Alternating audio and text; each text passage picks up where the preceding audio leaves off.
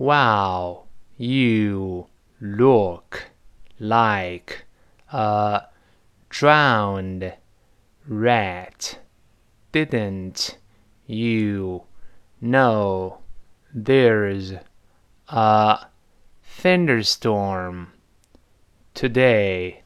I knew there would be a shower, but I didn't realize it would rain cats and dogs today.